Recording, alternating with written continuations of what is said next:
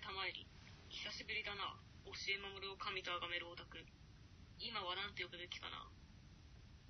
正確には閉店ラッシュが無縁だった頃のビデオインアメリカ経由で押井監督作品を一部鑑賞したに過ぎない。このガイノイドの電脳は容量が不足ね。シネフィル気取りの大学生のうんちくマウントを乗り切るだけで精一杯。知識と考察はこの程度で勘弁して。いつまでもビューティフルドリーマーの話をするのはもうやめて、最新作の話をしましょう。ポイントマン。後ろは俺が固める。昔のようにな。さあ、ブラドラブの話をするんだ。よし、任せろ。はい、というわけでね。藤井守監督最新作。ブラドラブ。えー配信アニメなのかなあれば。テレビアニメではないからね。そうですね、配信でしか見ることができない、押井守監督作品最新作、ブラドラブの話をしたいと思います。はい。はいブラドラブの話を1000回というね。藤井守を神と崇めるなら、ええそうですね。まあ、つまりというかまあ、僕たちはあの93年生まれの押井守を神と崇めるオタクなので、まあ、ちょっとその93年生まれの押井守を神と崇めるオタクのあのありのままの姿をちょっと改陳しつつ、あのーまあ、本当に推しファンなら最新作のブラドラブを少しは語ってみんかいということで、ちょっとやってみようかなという番組です。けた93年生まれの若者の姿というのが、これでしょう。はい、そうですよ。はい。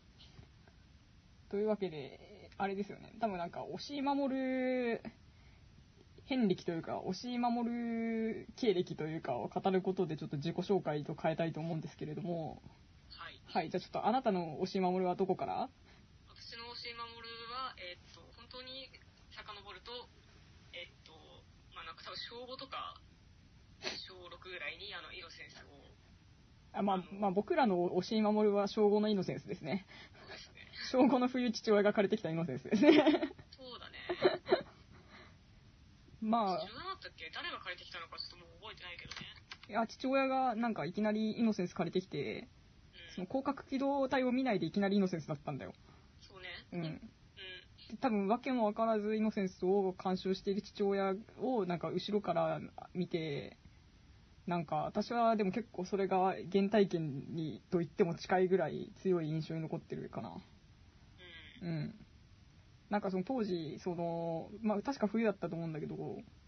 まあなんかこうお父さんがこうイノセンスを見て、まあ、当然広角機動隊とか見てないから話とか分かんないのよでなんか最初にそのさ、コナン君みたいな感じでさ、説明してくれるじゃん。あそう一応なんかこれまでのそう広角15分ぐらいのなんか広角機動隊まとめみたいな説明のビデオはついてたんだけど、まあ、あんまり意味をなさないというかねそこまではわかる。そこまではわかるんだけど、本編始まってからがわかんない。そうそうそうえそうなんかお父さんに感想を聞いたらアニメ史において一番そのなんか最高傑作ぐらいの歌われ文句がついてたはずなのに最後の方口パクがなかったなみたいな感想が返ってきてで幼心にへえと思ったんだよね私は。まあただ私はその時にイノセンスを見たことによってななんかこのシネフィルとしての人生が始まったような気がしてる いやこれはマジマジか。まあい、やうんあのやっぱりそのちょっと怖く的な映像美に何かとらわれてしまってそのなんかお父さんはね1回ぐらいしかイノセンス見てないはずなんだよ私は3回ぐらいイノセンス見てたんだよその時にあそうなんだ。そう。一人で見見てましたね。うん。まあ、だから割ともう、え映画の原体験に近い、イノセンスは。いい話だね。ね、いい話だよね。うん。やっぱ僕はね、でもやっぱその、教え守る、強烈な教え守る体験って言えば、やっぱ次のスカイクロラの方がそうですね。結構でかくてね。そうう、うちらが多分、中学校3年生の時に、イノセンスじゃない、スカイクローラ公開でしたよね。はい。で、友達と見に行ったんだよね、スカイクローラ。しかもなんか友達に誘われて行ったんだよね。自分から見に行ったわけではない。そうだっけ？うん、なんかそうだった。でもなんか、スカイクロラも、まあ、わかんない話じゃない。そうだね。わかんない話だけど、うんなんか絵はさ、なんかナルトの人じゃん、キャラデザが。そうだね。まあなんかナルトっぽい絵で、絵なんだよ。うん。だからなんかおなじみの感はあるんだけど、なんかもう全然わかんない映画じゃんみたいな。そうだね。でもなんかこれがそうそういうものなんだみたいな感じで見るみたいな。うん。これがありがたいものなんだなって感じで見るって感じだよね。そうそうそう。で、なんか、なんか最後のとこだけでちょっとわかるみたいな。うん最後のとこだけちょっとわかるみたいな感じで帰ってくるみたいなね。えでもさ、そうか、中学生4、5人ぐらいでさ、あの、電車乗って初めてぐらいに映画見に行くっていう、なんかその、経験自体がもうもはや、なんていうのかな。もうスカイクローラっぽいよね、なんか。そうだね。鬼滅の刃とかじゃないね。そう、鬼滅の刃とかじゃなくて、そう、中学生4、5人ぐらいで連れ添って、電車乗って、初めてぐらい、なんかちょっと小難しい映画見て、誰も感想を言わないで帰ってくるみたいな。そんなことがあって、まあ、スカイクロラはなんかそっからしばらくもう全然なんか見見ないし思い出しもしないみたいな感じだったんだけど、うん。なんかその大学入る前ぐらいにも森博にぶつかったから僕は、ああ、そっか。森博にぶつかったので、あのなんか当然スカイクロラを読み、はいはい。なんかこう20歳前後のなんか、なんだろうな、イナスの毛布的な作品だったね、スカイクロラは完全に。スカイクローラね、小説もいいもんね。小説のスカイクロラ読み、なんかそっからもう、あの、あのシリーズ全部買い揃え、なんか通学下校でずっと読むみたいな、そういう経験がありますね。で、なんかまあ当然映画ももう一度見直して、っていう感じでスカイクロラはなんかやっぱとても大切な作品ですね。やばい、強者じゃん。強さがね。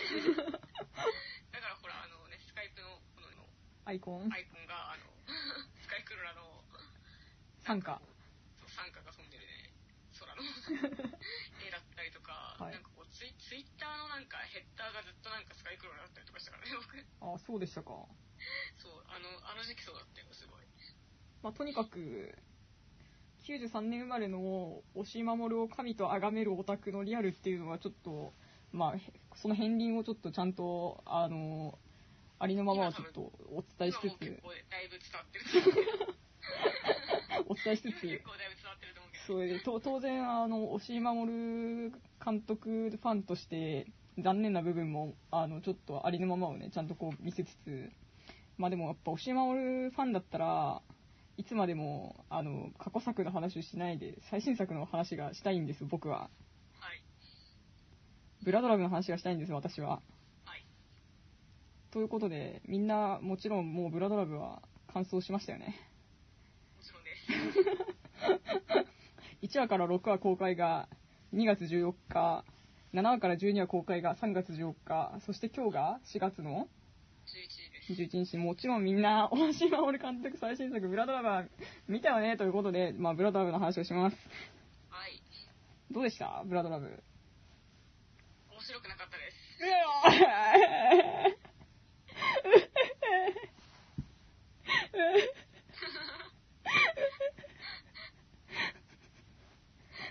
マキ好き。あの、マキ好き。渡辺マキ好き。渡部真希ね。渡部かひどいなちなみに私はブラドラブがもう大好き。ですからね。だから今日は、すごいブラドラブに熱を上げてるオタクと、か、ピンときてないオタクの、なんか、あの、攻防戦を、なんかずっと聞くことになるっていう。はい、そうなるでしょう。はい。そうちなみにブラドラブがどれぐらい私が面白いかっていうと、はい。ここ10年で見たアニメの中で多分5本の指ぐらいに入るぐらい面白かったんだけど、ブラドラブは。いや、ちょっとも持ってるかもしれない。ちょっとでもわかんない。そ持のっ、てるよ。いや、でもさ、ブラドラブ制作発表された瞬間はさ、うん。かなり話題になってたと思うの。うん。なってたね。なってたよねうね。ん。あの時騒いでたオタクどこ行ったんだろうね。ね早く戻ってこいって思うんだけど。いや、押井守の最新作がユリだみたいな。うん。このキャラクター最高じゃないみたいな感じでさ、騒いでたオタクたちは、今ガルパンとか見てるんでしょい。いや、そう、そうなんだよ。そうなんですよ。いや、確かにそう、いや、確かにガルパンも今最新作やってるけど、みブラドラブを見ようよということで、はい。まあでも、まあ、推し監督作品っていうのは大抵そういうものであって、あの、大体みんな後からゴゴールしてくるから、推し監督作品に対して。まあそういうものだとして、まあちょっと、あの、まあ私はもうさ、公開された瞬間に見てるから、ブラドラブを。ああ、14日の時点で。あ、そうそうそう。日日付かちゃんと見てよ、あの YouTube で先行公開した時に1話ちゃんと見て、うん。うん。ピンとこねえなって。いやー、まあ、そうみんなそこでピンときてなかったんじゃないの？マジで？これが世界の真実でしょ。すごいもう、めっちゃ興奮したけどね、1話見てるとき。いや、あの、フェチだけはすごく感じた。フェチね。うん、あのね、あの、なんだろう、千尋先生のうんとか、千尋先生の裸うますぎるよね。うん、一体どなたが書いたのか私はちょっととても気になるところなんですけど。千尋先生の裸体やばいよね。千尋先生へのなんかフェチみたいなのはすごく、わかるなと思って見てたけど、あの、お押井守監督の一番理想の女性、千尋だから。まあそうだろうね。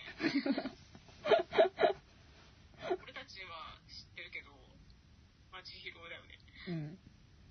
千尋、千尋先生が、なん。か、あの、まあ、キャラ紹介みたいなことをさ、軽くこう、なん。かインタビューとかでするん。だけど、まあ、私の理想の女性ですって言ってるからね。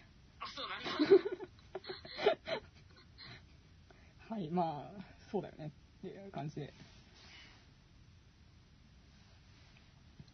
まあそうね、だからみん。な、こう、ブラドラブ1話を見てさ、その、いにしえの推しファンたちもさ、このアニメは一体何なのかって思ってると思うんだよ。いや、私もこのアニメは一体何なのかって思ったよ、1話見てるとき。で、そこでみんな思考が止まっちゃって、あんま進んでないと思うから、じゃあちょっと私なりの考えをちょっと順順番に話していこうと思います。はい。このアニメは一体何なんでしょうかっていう問題ですね。はい。何なんですかえっとね、まあじゃあブラドラブのちょっとあらすじを軽く話すけど、はい。えっと、なんかいいのないかフィルマークスとかいない？な。あ、いや、あ、そうだね。はい。あ、読みます。フィルマークスのあらあらすじを読みます。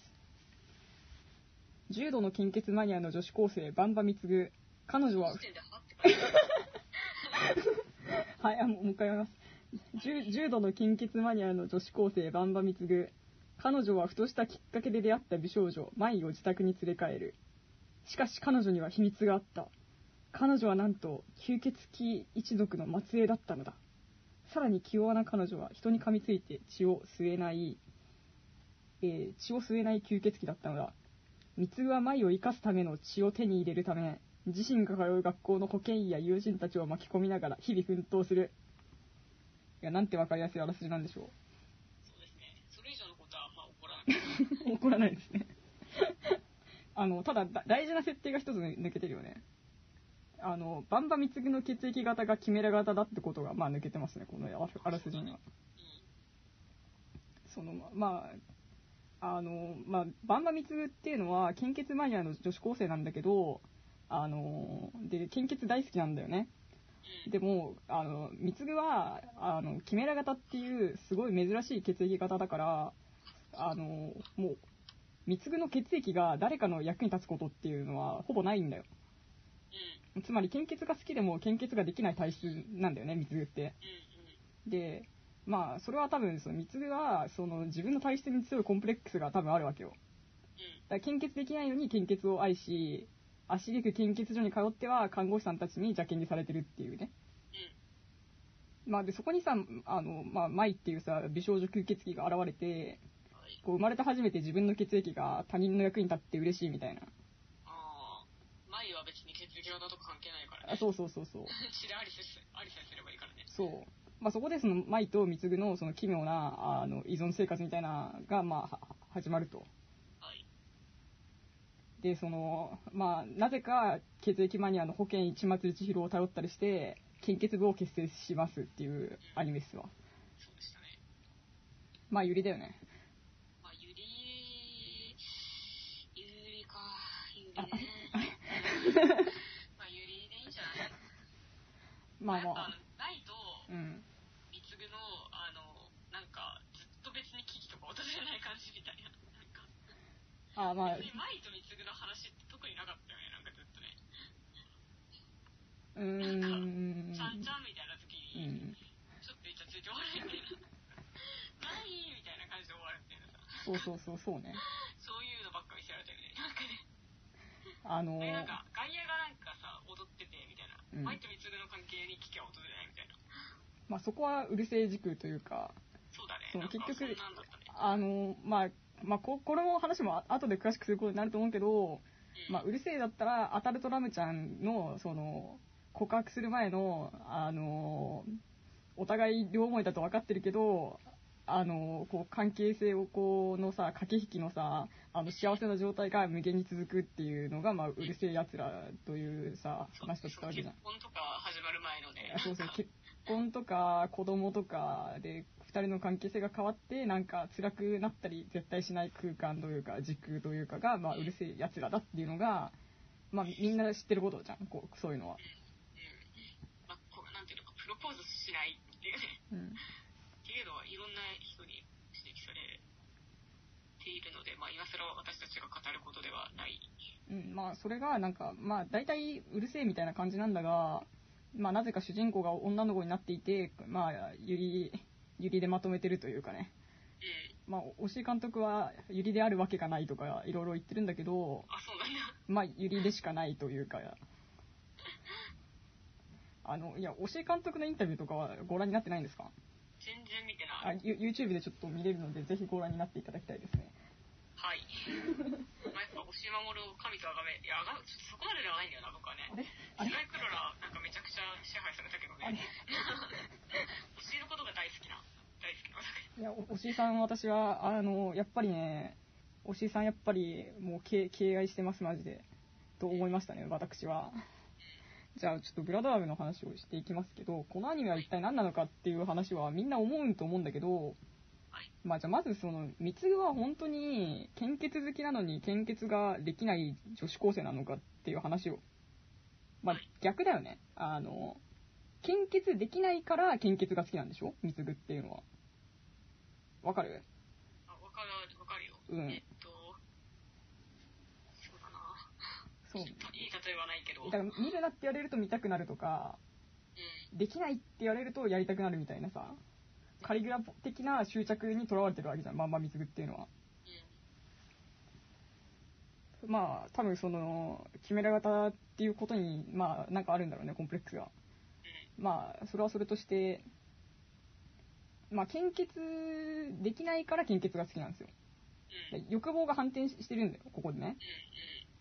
でさ、あのー、1話で、その、まあ、舞と、こう、献血者で会うじゃん。うん。でさ、なんかもうなんて綺麗な女の子。あ、そう、ワーキレです、ワーキレ。ワーキレってみみんなわかるかな？あの、あ、綺麗っていうのがあるんだね。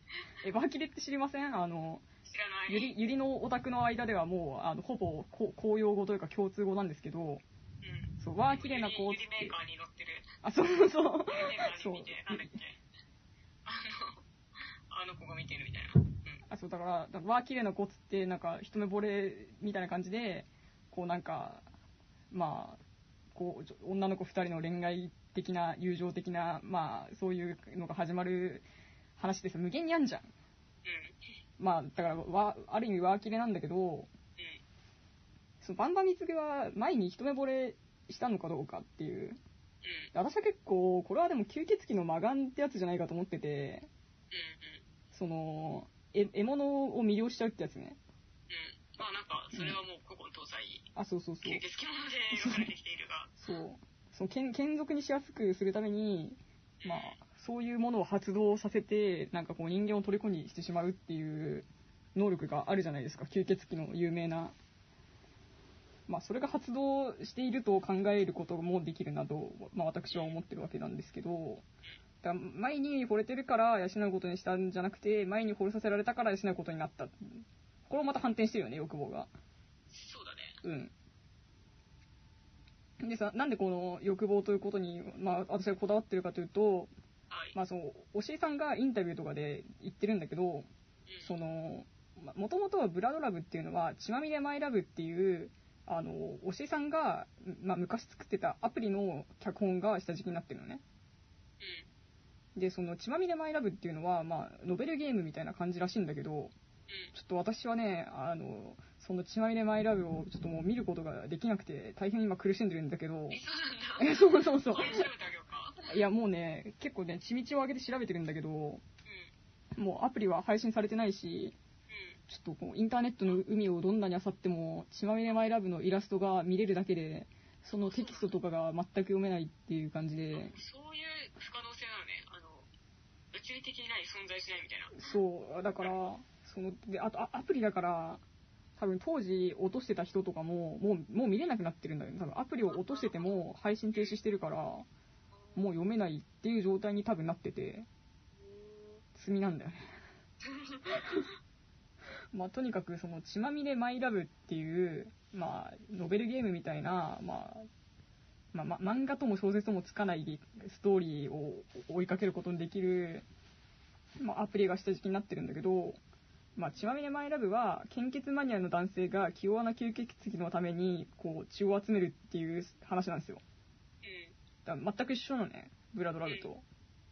ただこうアニメ化するにあたって主人公が男性から女性に変更されてるっていううん。で、まあ、おしりさんがインタビューとかで言うにはうん。その自分のフェティッシュな部分が男の体にそのまま乗るのが耐えられなかったって言ってんのようん。つまりそのバンバミツにはこう押井守のフェティッシュが乗っかってるはずじゃんうん。男の身体に乗るはずだった押井守のフェティッシュイコールバンバミツの本当の欲望ですよねまあでも、うんまあ、それだとなんかその、なんか推しが批判した、うんあの、ラムちゃんと渡りの恋愛みたいなものが、推しの欲望ってことになっちゃう。いやまあだからそのバンバミツの欲望っていうのは一体何なのかっていうのがその、まあ、まずこのブラドラブを楽しむ一つの手がかりなわけですよはい。あこれ1話見終わった時点でねはい。で、まあ、まあそんな感じで、その、舞を養うために、貢の奮闘が始まるわけじゃん。で、まず貢が何をしたかっていうと、血祭り千尋に相談に行くよね。うん。で、まあ千尋に促されるまま献血部を立ち上げるじゃん。で、まあこれ1話の終わりで、で、まあそれ2話ではもう献血部がもう始まってるわけだけど、で、まあこう、空手部の、空手部とかのこう、野郎どもがこう、群れなす中、こう、なんか数名美少女が、こう、可憐な美少女がいると。で、まあ、そう、2話で明らかになるのは、まあその、学園中の可愛い女の子に片っ端から声をかけているっていう。で、その貢はその野郎どもの汚い血を前に飲ませたくないわけじゃん。でまあそんなわけでこう血液を大量に採集したにもかかわらずその女子の血液型しか女子の血液しか持って帰んないでまあその前には女子の血液しか飲ませませんと宣言すると それが推しの本当の欲望なのかねえただの女好きじゃねえかって感じだよね まあでまあでとりあえずそう、いまあおまあ、ただの女好きじゃねえかと思うんだけど、まあ、ちょっと続きがあってその B 型 O 型 A 型の女の子の血液を飲んだ舞が、まあ、コロコロ性格が変わるとはい。で、まあ、飲んだ血液によって性格が表変しちゃうんだよね舞っていうのは。まあでそれによってなんかいろんな珍事に巻き込まれていくとうん。でまあ結構散々な目に遭うんだけど、まあ、2話の最後で、まあ、貢はあのす、まあ、危機として語るわけですよ飲んだ血液によって舞の性格が変わるなら舞を限りなく私の好みのタイプに作りあ作り上げることができるなっつってまあなんでそれが推しなのか。そうで暫定的にこれが押井守監督の欲望まあバンバミツの本当の欲望と暫定的に考えることができるのではないかというのが2話はい。はいそうだったとしても別に面白くないけどね。え？えマジ？超面白かった別になんか、今更明言されることもない。なんか別にアニメとか作っちゃう人って少なからずみんなその欲望を持っているんじゃないのかみたいな。まあ理想の女虚構の女まあ、映画の女を作る。うん。驚くべきことではないと思う思うけど、まあ、まあ、ただ、別に前ってさ、うんなんかそんな、なんか、最後までそんな変わ変わらないじゃないなんか一時的になんか巨大化したりとか、なんか怪物か、怪物みたいになったりとかしたけど、ドラゴン、ドラゴン化するから。あれ、あの話ちょっと話ちょっと面白かったけど、なんか別に変わったりとかしないし、なんだろうね、なんか、あの、それになんか教えがそんな舞を好きになれたってるとはあんまり思えないんだよな。なんかでも、なんでなんだろうね、僕の教え知識が足りないという可能性が大いにあるので、まあ、押し守が好きなのは、血祭り千尋だけじゃないの？下手したら。いや、わかんない。マキは好きなんじゃないの？でも。いや、マキは好きっていうか、だって一応アバターじゃん。押井監督の。アバターっぽさはある。うん。ただその、まあ、まマキを語るときに結構重要なポイントがあって、その、バンバミツグと渡部真希は実は対になるように作られてるんだよね。ああ、それは色とかの話かな。あまあ、色とかもそうだし、うんまあ、その髪型はどっちもショートカットなんだけど、うん。うんまあ、三つが垂れ目で、舞は釣り目とか。で、つまり、っていうか、まあ、これはその、まあ、YouTube でその、キャラクターデザインのあ荒垣さんのインタビューをちょっとご覧になっていただきたいんですけど、はい。まあ、その、まあ、発注の時点で、その、まあ、渡部真希は、選ばれなかったバンバミツグだからっていう、なんか、なんだそれ。まあ、そういう意図のもと作られてるのが、まあ、渡部真希さんなんですよ。ちょっとなんか、なんかね、刺さるよね。選ばれなかったバンバミツグ渡部真希。シネフィル女子高生、おそらく押井守のアバターとして存在する渡部真希と思うと、ちょっと、燃えますね。まあでもそんな感じでさ、まあでも結局、まあその、献血部って言ってさ、なんか英検の部長とダンス部の部長とコスプレ部の部長と、まあなぜか風紀委員みたいな、なんていうのかな、各ジャンルのトップオタたちが、なんかお互いにこう認め合っていて、なんかお互いの存在をなんか当然認知してるし、なんかお互いの力も認め合いつつ、なんか、なんだろうな、適度な距離感で、なんかわちゃわちゃ楽しそうにしてるっていうのがなんかすごい幸せそうで、なんて幸せなアニメなんだって思ってましたけどね、僕は。あれ？ダメですか、かあんまわかんないな。あ別にまあ、あの、なんていうの、女子日常アニメみたいな。うん。まあ、ガルパンに過ぎないみたいな感じ。まあ、まあ楽しそうだったなと思ったんだよね。思ったんでしょ？え、ええ、まあ楽しそうだなと思いながら見てましたけど。あれ？え、なんかもしかしてもう、あれですか、もう、何か私はもう曇ったメガネで、あの、ブラドラブの 曇ったメガネでしか見れない痛いオタクとなってますか？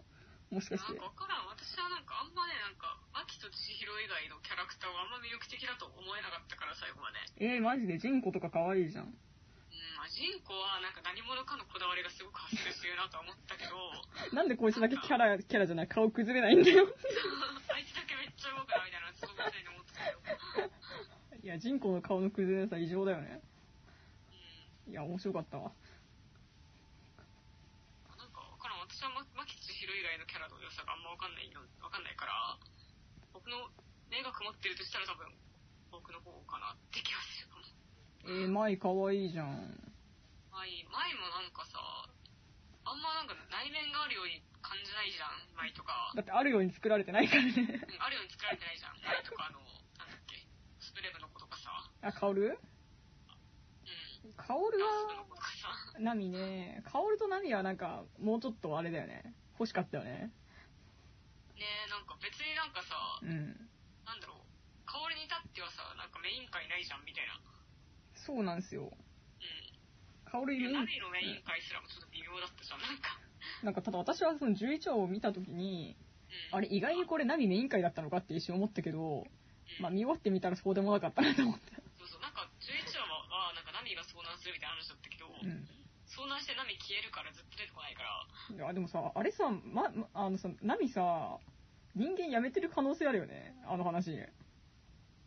え、それは何？なんか魚人に食われて死んで帰ってくる的なこと？あ、そうそう、つまり、魚人に食われて帰ってくるっていうのは、なんか人ならざるものになってしまった感が、なんかあるじゃん。あるけど、それさ、別になったところでみたいな。そうなったところで11話やし、みたいな。なんか、なん。なんか何もみたいな。うん。あの、あのね、ほったらかし感やばいよね。でも一一瞬さ、12話どうなっちゃうんだろうと思ったけどね。まあ普通に12話は12話で違う話が始まるっていうだけの話でしたけど。うん。まあ、ブラブラブってそういう感じだから、なんか、一話完結でなんか、いろいろ爆破とかしても次の回ではちゃんと戻ってるみたいな。ドラえもん形式とでも言うか、なんか、バンバン見つぐダメですか？あ、三つ子ね。三つ子もまあ結構好きだけど、うん。別になんか三つ子がやっぱ主人公っていうかなんか語り手だからな、みたいな。なるほど。うん。だからなんかね、そんなね、なんか千尋とね、巻以外にね、興味を持てないし、あまりその書こうともしてないんじゃないのかな、ない、なんか、っていうのはずっと思ってたから、踊ってるだけっていうかね。なんでみんな献血マニアなの？まあ、マニアってことじゃないんで。ななんでみんな献血好きなのなの？これは。だって。なもんなんか、あれだろ、プロットの妖精だろいや、甘いっすわ。そこが甘いっすわ。なんだと。あのね、こう、聖十文字学園にけあの献血好きの子が多いのは、絶対に千松千尋の影響だから。え？プロットの妖精じゃん。いやいや。まあまあ、ちょっと、まあ確かに千松千尋がなぜ血液マニアなのかは、あの、謎でしかないんだけど、まあ多分こう、まあ渡部真紀さんとかは、まあ、まあ、ダウナーな女子やから、こう、なんか、体育だるいからサボるわとか言って保健室とか行くじゃん、きっと。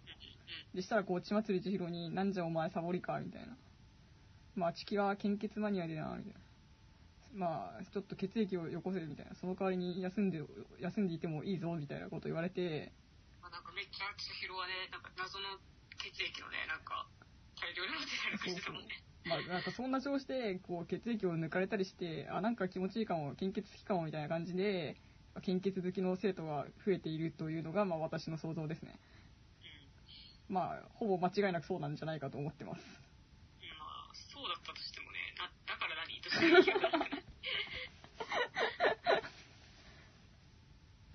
とこななくない？なんか、それ以上、別に語ることない、ない、ないでしょ？なんか、ただ思ったのはさ、あの、うんうん。なんだろうね、あの、こう、萌えアニメとか、あうんの美少女アニメとかさ、うん。なんかこう別にこうさ、なんか美少女だけこう踊らせておけばいいわいいわけじゃん。うん。けどなんかああいうね、なんか空手部のさ、なんか見たくないようなさ、連中っていうか、はい。もうさ、あの、作画とかやる気ないわけよ。男だしね。ほぼ記号だからね、空手部。なんかあの、なんだろう、結構、あれ、回数いくにつれてさ、あの男たちもちゃんと名前あるし、うん。ちゃんと個性あるし、うん。なんかこう、ちゃんとレギュラーメンバーとして機能してるってことが分かっていくんだけど、うん。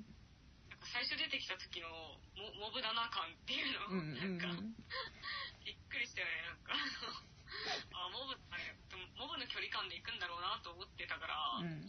後半の活躍っていうか、後半のなんか主要メンツのなんか、主要キャラ感っていうのには結構ビビったよね。あでもあれ結構おじさんの限界を感じたけどね。とというと？つまりその、女の子だけで話を進めていくことの不可能性あー、なるほどね。うん。だからどうしてもやっぱり入ってきちゃうんだなっていう。40前後ぐらいまでは、うん美少女だけで話を成立させられる、ラブライブのようにみたいな。まあ、ラまあまあ、そうね。まあまあまあまあ、ラまあ、ラブライブっていうか、それでプリキュアとか見たらいいよ。まマジで。あの、プリキュアとか見ると、その、女の子だけで話を進めることができた回とできなかった回とかが結構あるから、なんか、そうなんだ。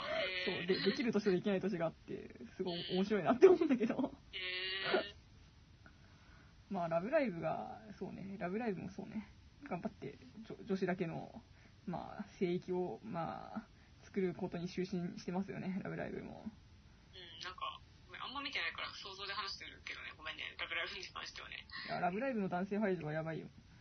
病的だよまあ。なんか、うん。いや、でもなんかそういうことになならないのは、うん。なんでなんだろうなって思いながら見てたけど、うんお尻が限界だったってことか。いやまあなんかさ、そそれだけ、例えばその、ギャギャグ要因としての、なんかサンドバッグ的な役割みたいなのは、まああったと思うんだけど、うん。なんかそれにしても、こういう残り方するんだなっていうのはちょっと面白かったよね。ね、なんかその、だ男性性賛美とさ、男性性嫌悪のさ、あの、クソ極端な振れ幅やばくない？あー、ちょっと具体的に話してくれるかな。えっとね、具体的に言うと、うん。あのオス禁止。押すオスって言うじゃん。空手部がオスって言うと、俺の前でオスなどということを口にするな。バカーンとか。あ、そんなシーンあったっけ？ああります？多分3回ぐらいやってます。あったかもな。うん。とか、ミリオーター守備を開陳した瞬間に、カスの鉄拳制裁が飛んでくるとか、あったね。あれとかすごいなと思ったね。ちょっとこう、恐怖ですらあったもんね。あれずっとやってるもんね。2話から11話ぐらいまで。なんかもう暴力が日常にありすぎてあのアニメ。もうなんか、かかすんでた。同等のものにそうそうか。なるほなってたけど。なるほどね。ど。うん、いやなんかその、まあだから割とこう、男を、まあ記号的、まあ記号にしちゃって、なんかあんまりプロットには、まあ絡まないように排除しても、最終的に残るのが、あの、男性性賛美と嫌悪の、あの、極端な振れ幅なのかっていうのはちょっと、興味深かったですね。もちろん、あの、フランケン安八さんの、あの、あの扱いとかもね、興味深かったよね。ねどっか入れられちゃうみたいなね。そういや、もう男は、もうなんか、電源でコントロールすればいいのだみたいな。スイッチオンオフでコントロールできれば十分なのであるみたいな。ちょっと恐怖でしたね、あれは。あれね。あそれにしては、でも、でもなんだかんだやっぱ安八だ頼りで、まあ物語を終わらせたりとかしてるわけで、まあやっぱり入ってきちゃうんだなっていう。いや、なんかいろいろ感慨深かったっすね。そうだね。うん。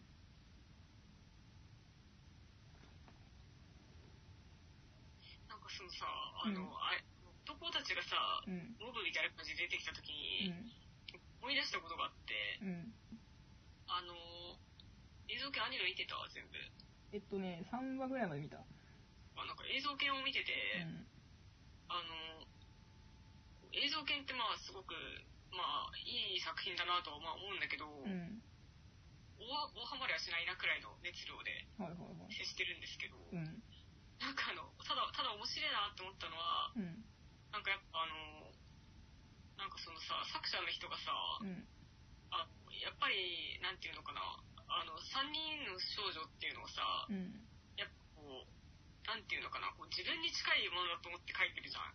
はいはいはいなん。か、うん。あの、なんだろうな、まあ自分の分身的な。感じだよね。あの、同人に対する嫌悪感とかを見るにも、やっぱそれをあ感じるよねそうそうそう。あのエロい絵を描いてほしくないとかも、うん。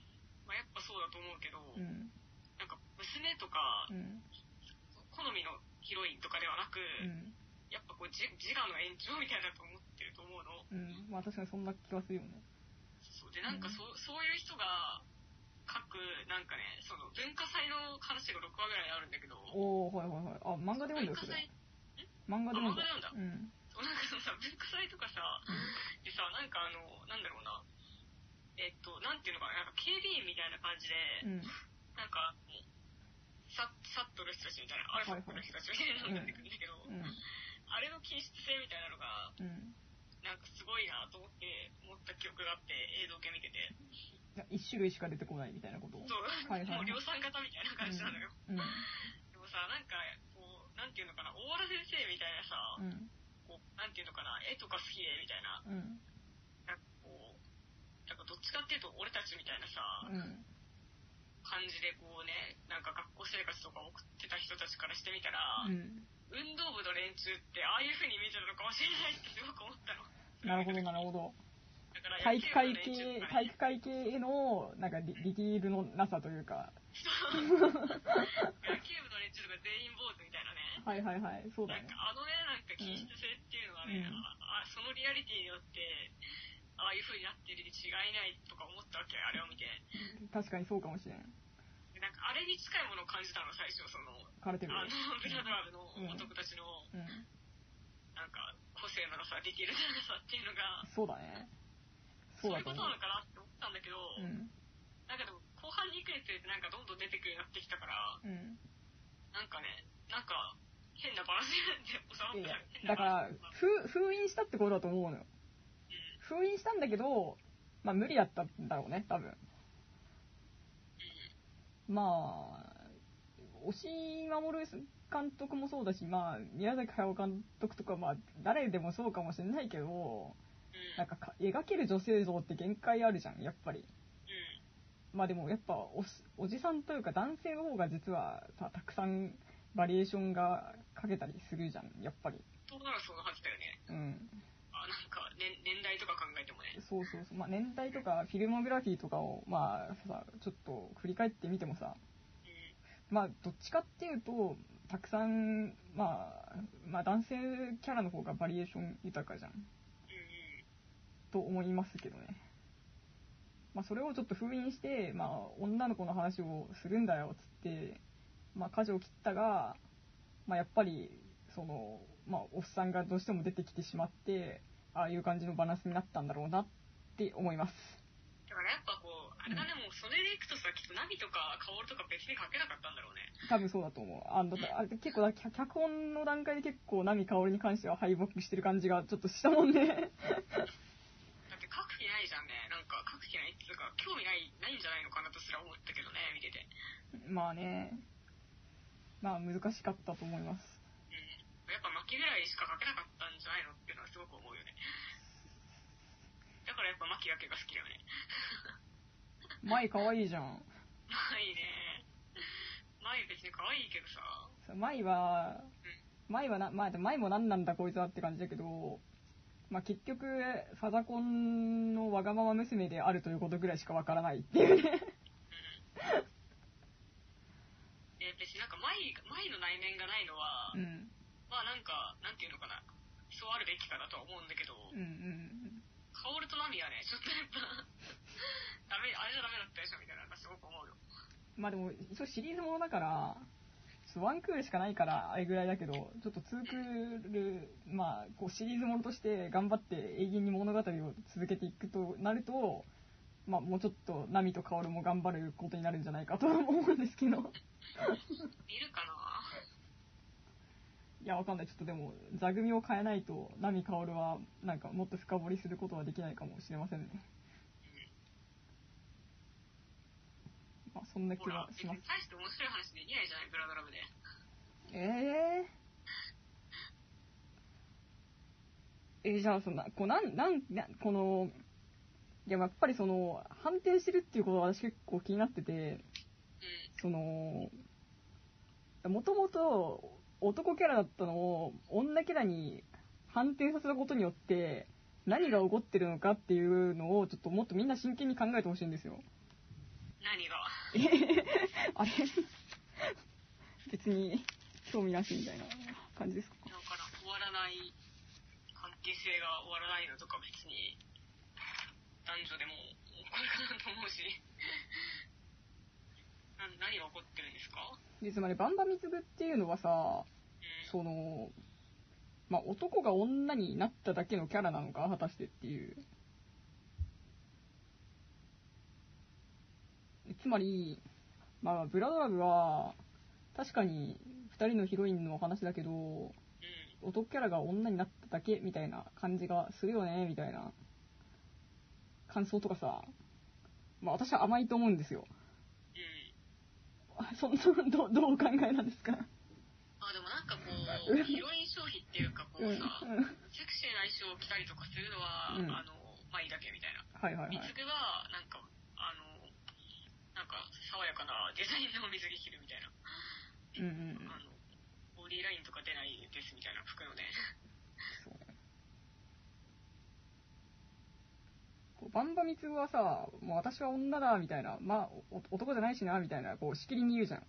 言うね。なんかそう、そういうのとかも、なんかこう、がん、頑張ってるなっていう感じがするんですよ。言わせてるのね。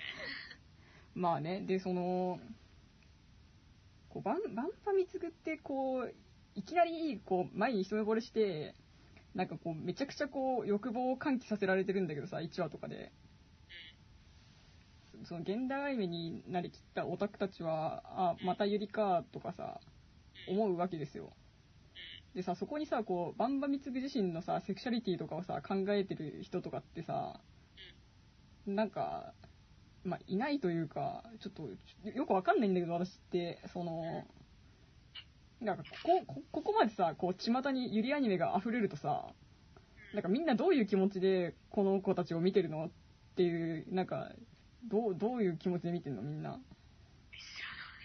あ、この子同性愛者なんだ、みたいな感じで見んの？ああ、ね。いやね。ね、なんかそこはさ、誰もさ、突っ込まないっていうか。そう突っ込まないないしね。そうそうそう。だから、まあ、別にブラザーブ以外にもさ、いくらでもゆりアニメってあるけど、てか、なんならラブライブとかもさ、その、まあ、ちょっとかつてガールズアニメとか呼ばれてた、いたさ、ジャンルのアニメって今めちゃくちゃたくさんあるけどさ、なんかそこにはさ、こうしばしばさ、女の子同士の疑似恋愛とかさ、なんか過激な友情とかさ、まあ嫉妬みたいなドラマがこう繰り広げられていて、なんかオタクたちはみんなそれを見て一喜一憂するみたいな、結構そういう消費の仕方が今メインじゃん。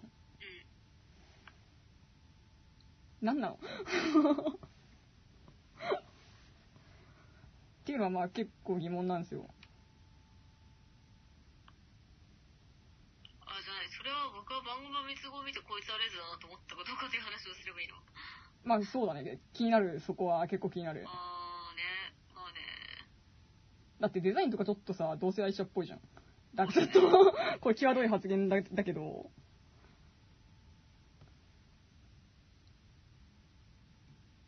ピアス片耳とかね。そうそうそうそう。あー、でもそうだね。まあ、でもやっぱその、やっぱ魔眼だと思うから。そう。だから、だろうとなかろうと、ああなっていた。そう、そこなんですよ、ポイントは。でもなんか他の女たちが、うん。愛に続行にはなってはないからな、みたいな。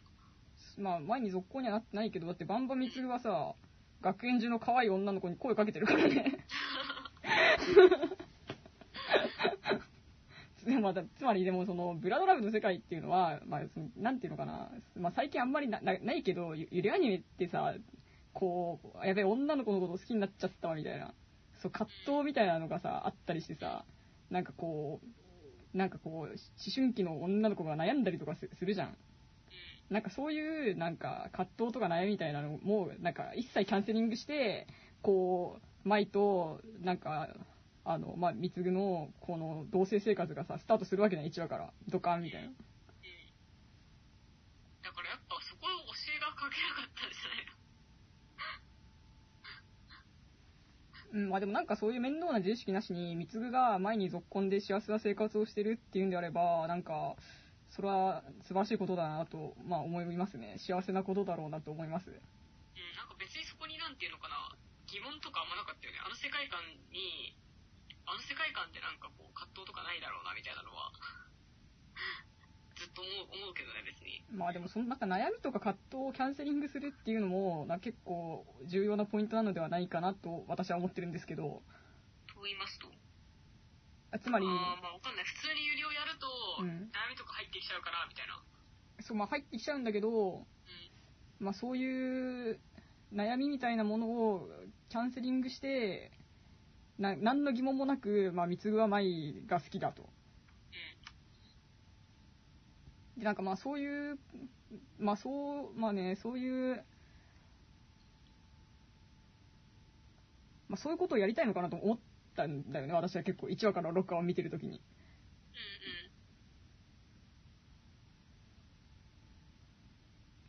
まあつまりそのバンあうんあ、うん、あ、はい、つまりなんですか？そうだばバンバミツグにまあ、その、押井守のフェティッシュが載ってるはずなんだけど、うん。なんか、あのまあ、そう、まあ、それも、ま、丸ごと、そういうものを考えたとして、その、まあ、バンバミツグの、まあ、ちょっと性的思考みたいな、そういうなんか、自意識みたいなのを、なんかもう放り投げて、あのまあ、楽しい世界にそのまま行くみたいな。うん。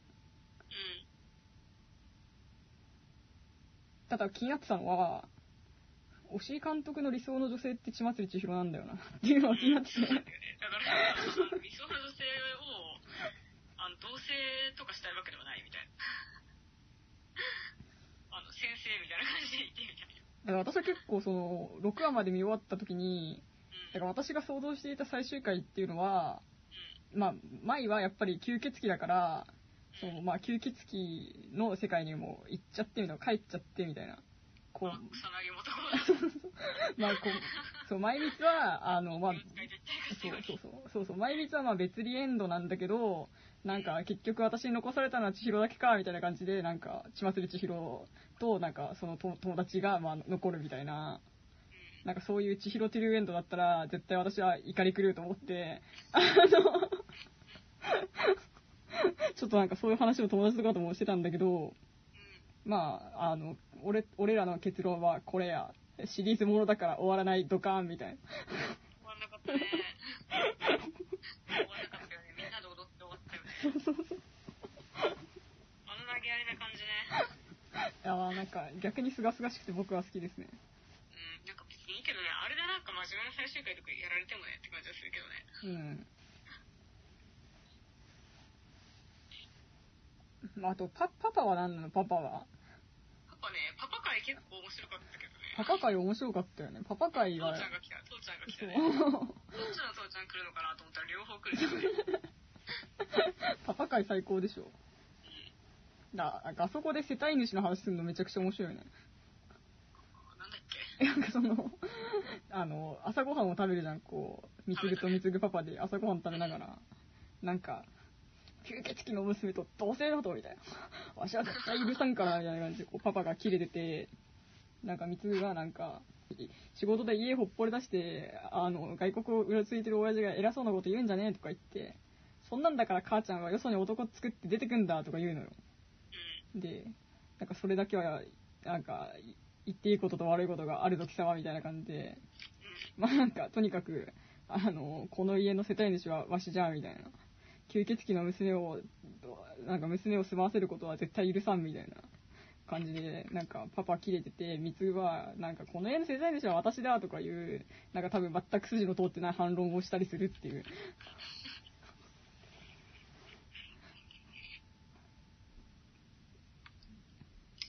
ダメですか？はい。ピンとこない、ピンとこない。さあさ、ちなみにさ、推し監督作品ってさ、こう、ネトラレおじさん萌えっていうのがさ、ずっと通底してあるじゃないですか。そうですね。ネトラレおじさん萌えじゃん。あの、ね、このああの、高架機動隊とかね。あ、そうそうそう。さ、高架機動隊ってさ、あの、あ女が去ってエンド、去ってエンド映画ね。女が去ってエンド映画って感じがする。そうっすね、あ、でもパト、パト2とかネトラレオチみたいな感じですよ。パト2見てないんですね。いや、だからさ、こう、ネトラレおじさん萌えである推し監督が、なんか、ゆりアニメを作るのは必然だな、みたいな感じで、ちょっとそんぐらいの軽いノリで見てたんだけど、うん。なんか、こう、5話で、こう、母親を寝取られた娘であることが明らかになるわけじゃないですか。ああ。あその時にちょっと私は衝撃が走って、かなりゾクゾクしたんだけど、うん。まあ、その後が、あの、パパの伏線が全く回収されることなく、話が進んでいくみたいな。そうだね。ちょっとパパの出番がもうな、な、ない、ないみたいな。ないね。別にもう一回ぐらい出てきてもよかったのね。しかもさ、結構さ、続きある感じの終わり方するくせにさ、うんあの、そこはやんないんだ、みたいな。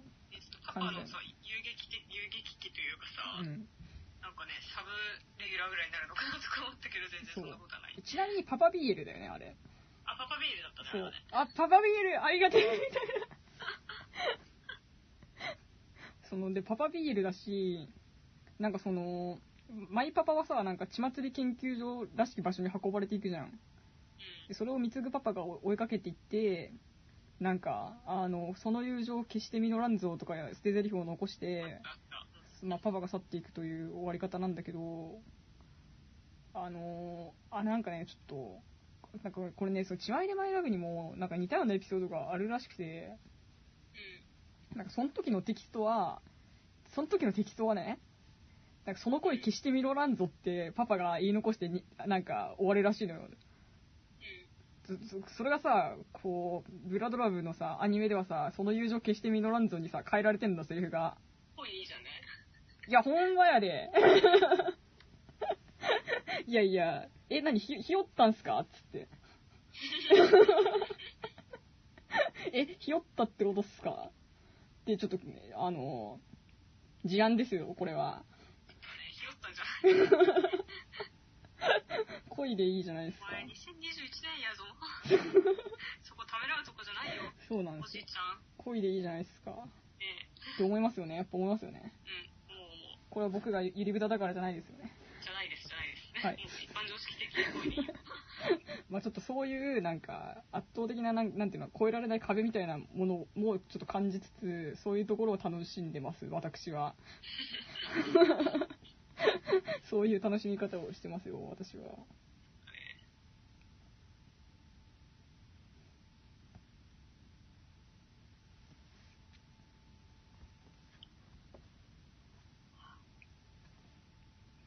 さそのだからね、その、まあ、三つが前に対する態度として、どうなっていくのかなっていうのは結構その気になるポイントだったんですよ。うん。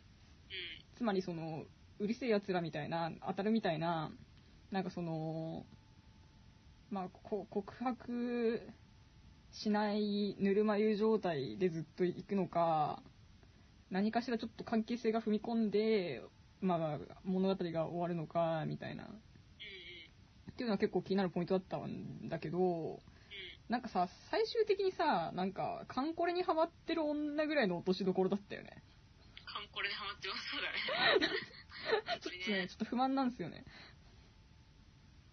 まあでも、ワンクール目だから、こんぐらいが落としどころなんですかね。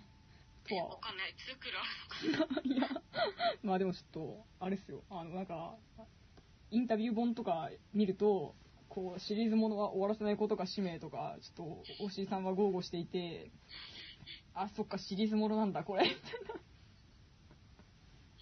感じで、まあ、シリーズものだから多分、でも、いちごアニメーションさんは多分、潤沢な資金があるから、きっとなんか、なんだろうな。さ、最近のアニメってさ、流行るまでやるって感じんじゃん。まあ、あアニメでもアイドルでも何でもそうだと思うんだけど。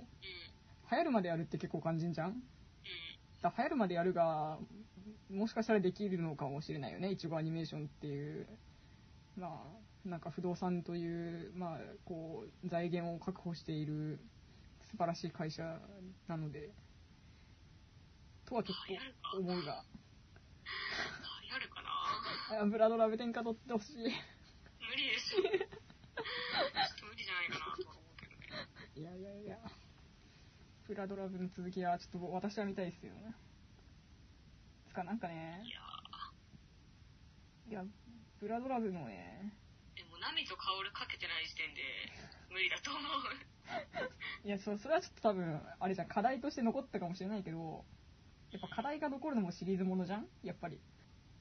なんか逆にさ、あれだよね、もっと人数とか増えたらさ、埋没するのかもしれないよね、カオルとかナミって。あー、なんかもうね、次のシリーズ始まったら消える可能性とかあるよね。まあさ、まあで、いろんなことこう考えたわけよ、6話終わった後に。で、まあ7話から12話を見て、で結構その、だ私は結構ボルト式とかも割と衝撃的で、なんか、おもろかったよ。まあ面白かったよね。面白かったが。面白かったが結構激しくろ狼狽したりして、となんか未だにこう7話以降についてあんまり思考がまとまっていないというか、その、まあだから今日ちょっと一回話して思考を整理しつつ、まあ7話以降の話というか、やっぱりそのルーミックワールドのこととか考えたいなみたいな。やっぱりアンチルーミックワールドとしての選択肢として有利だったのだろうかとかさ。あの、なんていうの、結婚がない世界ってこと？その、どういうこと？っていうかやっぱりそのルーミックワールドっていうのはさやっぱあれじゃない？肥大化した母性っていうのがやっぱテーマでしょ？うん。まあなんか許されたね、空間でね、こう手に負える範囲のごたごたというかね。うんまあ、基本起こることは予定調和で、まあ、女性はそれで安心を得るし、うん。まあ、男性は男性でその、まあ、責任は取りたくないみたいな、うん。まあ、ちょ快楽は得たいが責任は取りたくないみたいな賠償化した不正と肥大化した母性の幸せな結託があった結果、まあ、ルーミックワールドみたいなのが、まあ、成立してるとか言われたりするんじゃん。うん。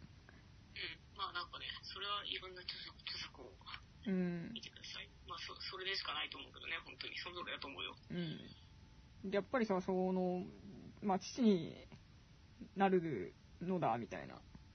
まあ、父にななるがそれはまあその、まあ、戦前のなんか、まあ、普遍的なものではなく、まあ、基本こう奥さんの手のひらの上で、まあ、いろんなごたごたは起こるけどあくまで予定調和的で基本はまあなんだろうなでもそれってこう女性にとらわれることになるじゃん男性が。まあルーミックワールドで言うなら多分そういうことでしょうね。まあそうそうそう。うん。まあ、まあさ、そういう、まあなんか、男女の、まあ、お気楽と言ったらお気楽というか、ののんきなのかもしれないけど、うん。まあ、そういう依存関係から脱却する手段としてのゆりなんだろうか。とか思うけど、まあ、ゆゆりはやっぱり結婚とか子供とかとは、まあ一応断絶するからなあみたいな。そうね。まあつまりそこ個人的には断絶すると思ったけど。まあ、まあ、現実問題考えたらね、別に、そんなね、同性カップルだっていろいろあるよっていうのはそうなんだろうけど、うん。私なんかもうちょっと大変な社会問題とかと戦わなきゃいけないんじゃないのかな、どうせカップル まあ、それもそうなんだけど、うん。あまあ、あとさ、このバンバミツグっていうのは、まあ、喋り方も男みたいな感じだし、まあなんか少少年っぽいっていうかね。あまあ、その、もともとデザインの段階で、その、少年にも少女にも見えるようにしてほしいみたいな、うん。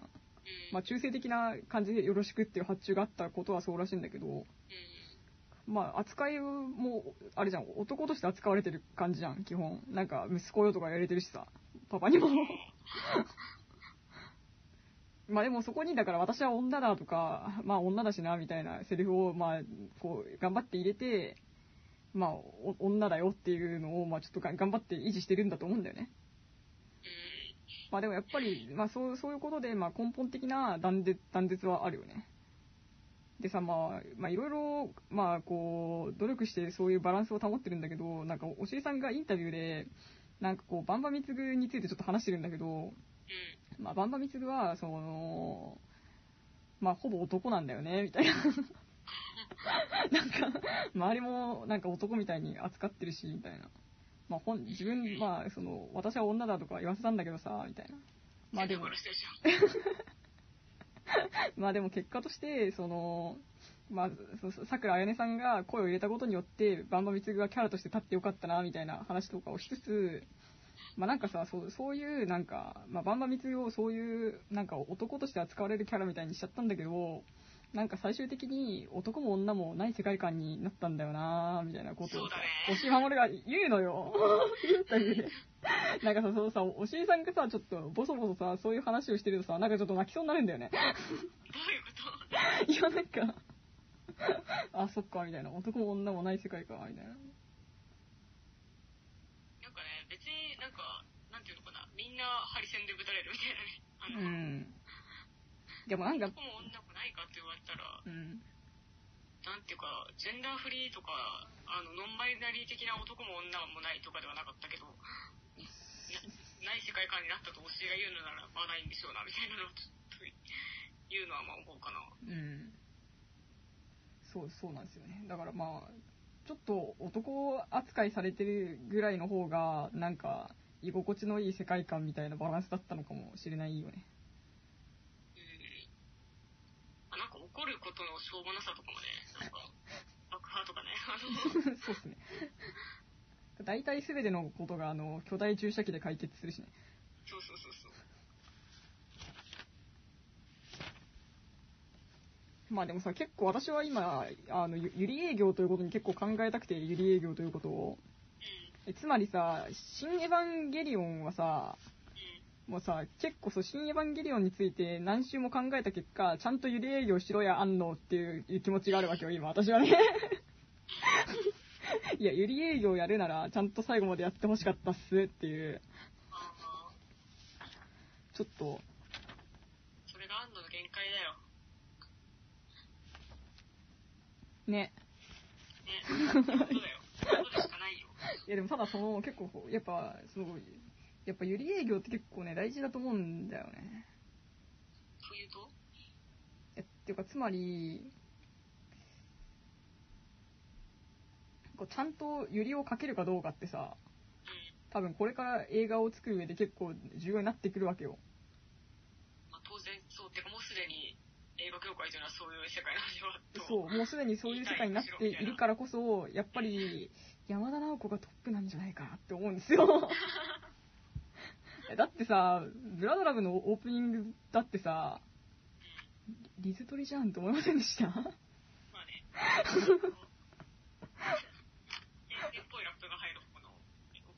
そうそうそう。完全にリズトリじゃん。絵の感じとかね。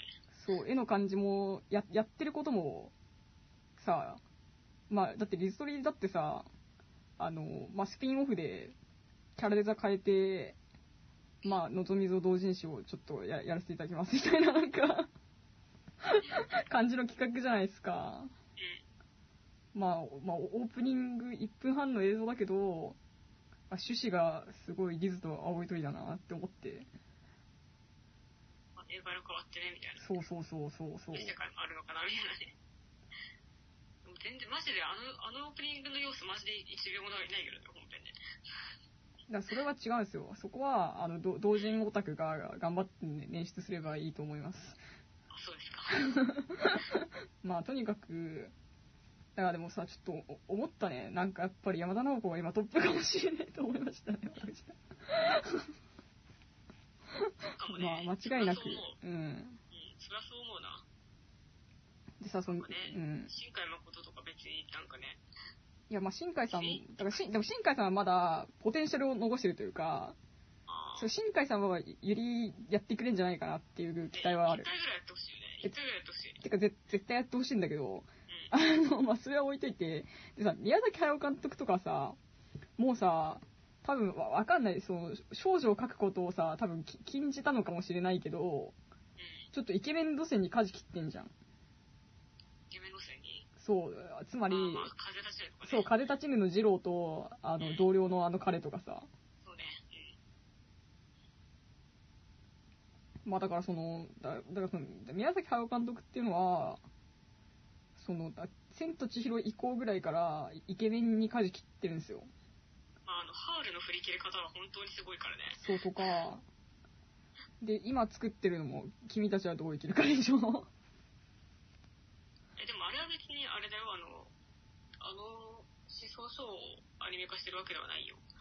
まあ、冒険活劇になってはいるだろうけど、まあ、そこに女性が出るかどうかっていうのは結構気になりますね。だね。い、いっそ出ないぐらいの方が振り切ってていいなと思えるかもしれないけどね。いっそ出ないぐらいのことを、やるしかないんじゃないかなとは思いつつ、どうしても登場してしまうのかもしれないなとも思いつつ、うん。まあ、ちょっとそこ楽しみなポイントなんだよね。そうだね。うん。なんかいろんなパターンは想像できる。う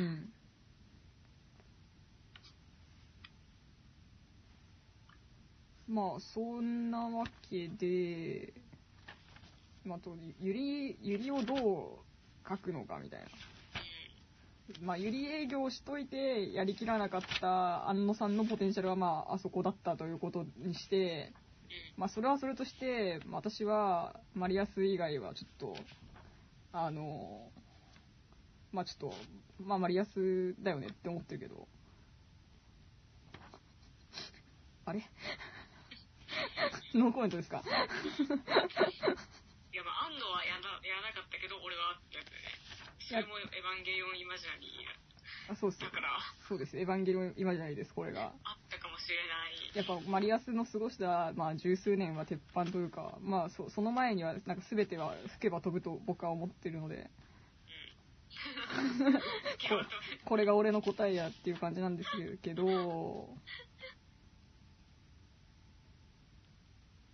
ただそのおおしいさんはイケメンやらないじゃんだかやらないね。らそこは結構ポイントかなと思ってますね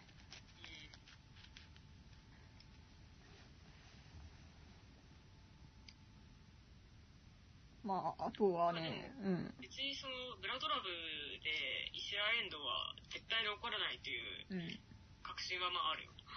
だからさ、それもだってさ、多分バンバン貢がさ、あれ、まあちょっとあんま多分男興味ないじゃん。ない。そこ結構ポイントだと思うんだよね。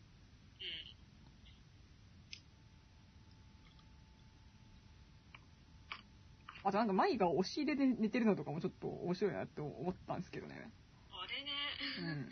お尻で寝る必要ない、ないのにね。あれはな、何かのさ、え、だからまあクローゼットってことなんじゃないのえ？何？え、だから、舞、舞が押し入れで寝るのは、うん。まあ押し入れはだってクローゼットだから、うん。あ、なんか、そう、そういうことかっていう理で解なんですけど。それは違うんじゃない？ええ僕はどっちかっていうとドラえもんとかの文脈で捉えてたよ。えいや、だから、ひ、ひ、翻って、ドラえもんはそうなんですよ。え、マジか？いや、え、だからまあ、ドラえもんはそうだ、そう、まあ、置いといて、もう口切るキアは、てかさ、まあ、ちょっと、ブリーチの話になっちゃうけど、うん。さ、口切るキアが教えて寝るのとかもさ、うん。やっぱこの同同性愛への欲望だと思うん、思思うようにななったんですよ、最近。えー、マジか。えつまり、久保タイトさんというのは、うん。男性キャラは無限にかけるけど、まあ、女性キャラは、まあ、その、こう、まあ、ババリエーションをこう組み合わせて、まあ、作ってるわけじゃないですか。うん。まあなんかあの、織姫とルキアのそう、中間もそう。寄ってしまうみたそいうな。そうそうそう。うん。まあで、まあちょっとこういう話し方をするのは乱暴かもしれないけど、うん。まあやっぱりこう、いや、だ男性への興味って強いんだろうなとは思うわけですよ。タイトの話だよあ、ね。そうそうそう。あの、けうん結構作家の、まあ、なんていうのかな、その、リリビドーというか、その、うん。まあキャ、キャラクターをキャラメイクする上でのルーツみたいなのを、まあ、勝手に、もう、ずうずうしく、まあ、妄想してるだけに過ぎないんですけど、だからその、口切るキアが、あんまり女っぽくない見た目で、まあ、イチゴの相棒として存在して、まあ、押し入れで寝寝てると。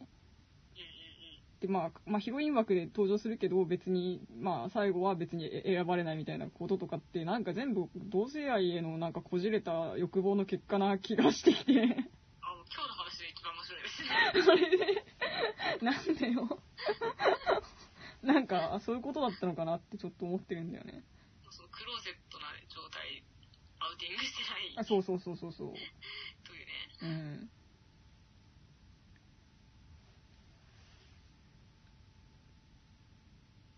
まあだからさ、Call Me By Your Name なんだよ。ブラドラブっていうのはある意味では。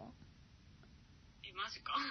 いや、だ結構目指したんだと思うよ。その、だって結構その、だ同性愛への欲望うん。っていうのは、あの、み、みんなあるから。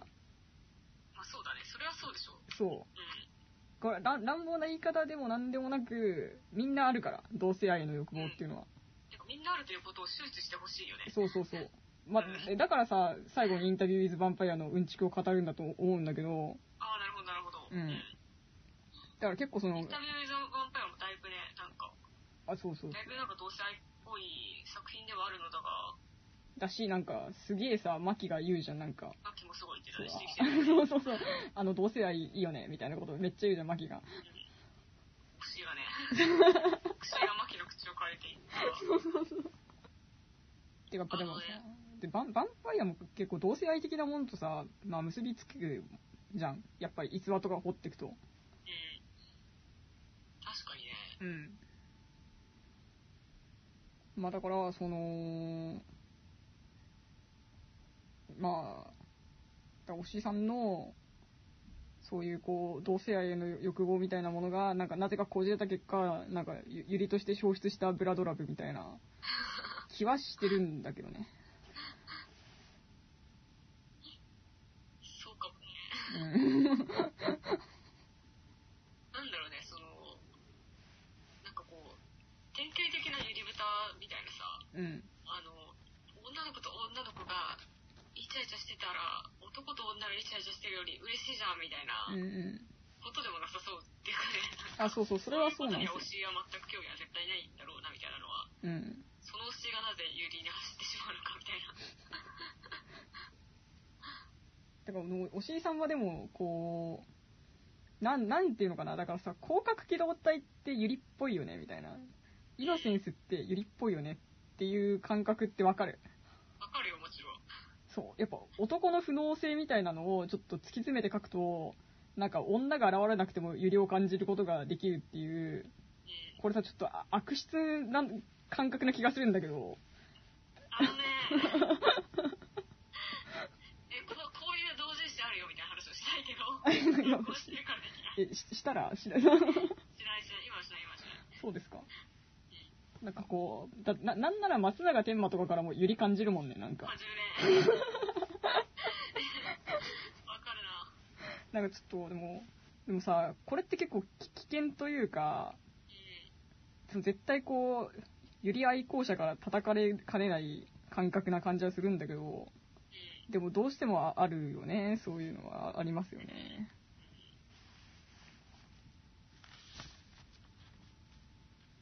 だから、その、やっぱだから、だから、その、まあ、バンバミツグの、その、悩みのない眉への欲望みたいなのは、ポイントだと思うんだよ、ブラドラブにおいてね。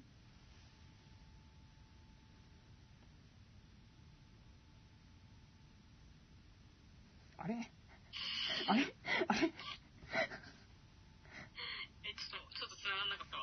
そうっすか。え、だからさ、その、ババンバミツグの、だからその、押し守が本当にバンバミツグに託した欲望っていうのは、うん。その、理想の女を作るっていうことなのかっていうさ、うん。それはフェイクで、うん。本当はそのな悩みに、同性愛への欲望への悩みのなさっていうのが真実なのではないかっていうのが私の答えなんですよ。ああ、そこまで言われるとわかる。なるほど。もうなんか、何も、うん。あの、もう今、ちょっと前、前が吸血鬼で見られちゃってるから、うん。誰もなんか、口を出せないし、自分も疑問も持たないっていう風に、同性に惹かれたいみたいな。まあそうそうそう。ていうかその、はいはいはい。え、だから、いろいろ言うことはできると思うよ。例えば、その、まあ、バンバミツの本当の欲望っていうのは、あの、理想の女を作ることだ、みたいな。理想の彼女を作ることだっていうこともできると思うし、その、まあ、ラムちゃん的な、あの、人外の女の子を中心とした、あの、モラトリアムサークル的などんちゃん騒ぎが本当の目的だっていうこともできるし、いや、血祭り千尋に振り回されることが目的でしょうとか、いろいろ言うことはできると思うけど。とまあ、どうとでも言えるけど、そういうのはフェイクで、本当は同性愛への欲望なんじゃないかなって思ってるの。ああ。それはなんか割と面白くなってきたな。で、私は結構1話を見た時とかに思ってて、早いね。まあでも結構、うん、そうね。まあ、まあ、6話を、まあ、1話から6話を見た時に結構そう強く思ってて、うん。この話が一体どこに落ち着くのかなって思って見てると、結局、三つぐはさ、カンコレにハマってる女ぐらいの落としどころだからさ、なんかソシャゲにハマってる女ぐらいの落としどころだったからさ、おいっつって さ、なんか推し、推しに貢ぐ女っていうかね。そうそうそう、お推しに貢ぐ女じゃん、結局っていう、まあ、そんぐらいの落としどころだったっていうのは、まあ、ちょっと物足りないかなと思うけど、だからまあ、シリーズものだからな、よしとしようみたいな。そこまで言われると次のシリーズも見なきゃダメか。いやー、私は永遠に続いてくれてもいいと思ってますけどね、ブラドラブ。ブラドラブ大好きだわ。あ。やっぱキャラがいいわ、キャラが。うん。まあそんな感じでなんですけど、まあちょっと、あとは、なんかね、ブラドラブの面白かったのは、なんか撮影倫理にちょいちょい抵触してくるのがゾクゾクするよね。いや、被写体にさ、みたいな。被写体の了承を得ずにさ、催眠とかかけてんじゃねえよ、みたいな。お前、お前それ実写でやったら完全アウトじゃん、みたいな。それがまあアニメだからいいでしょ、みたいな感じでやるのとかさ。なんかあの、まあ、7話のさ、あの、牧の映画撮影とかもさ、ちょっといろいろアウトみたいな、なんか、ね。いろいろアウトだけど、まあそういう、まあアニメだからいいじゃんみたいな感じでやってくる感じとか、なんか結構ゾクゾクしましたね。なんかもう、ね、いつ見つかるんだろうね。いつ誰かに止められるんだろうか。わかんない。えだからでもやっぱ禁止されてるとやりたくなるってことなんだろうですね。だから全全部それに行く、行くのよ。禁止されるとややりたくなるっていうか、そうで、できないと思うとやりたくなるっていうさ。で全部そうなのよ。だからあの、献血できないから献血好きになるとかさ。まあね、まあ、まあそう、そういうことなんだと私は思ってるんですけどね、ブラドラブっていうのは。これじゃダメですか？弱いですか？これじゃブラドラブを楽しみには。いや、あの、いや、大丈夫です。面白かったよ。まあちょっと7話以降の、まあ、7話以降ね。まあ7話以降はちょっと若干の瞑想はありつつも、まあシリーズものとして、まあエピソードを積み重ねていくっていうのはまあ、全然ポテンシャルは感じるんだけどな、私としては。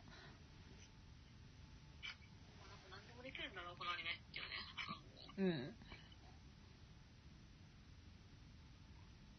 何でもできる。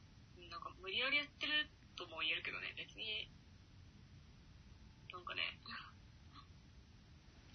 あの、なんていうのかな、学学園とか関係ないわけじゃない。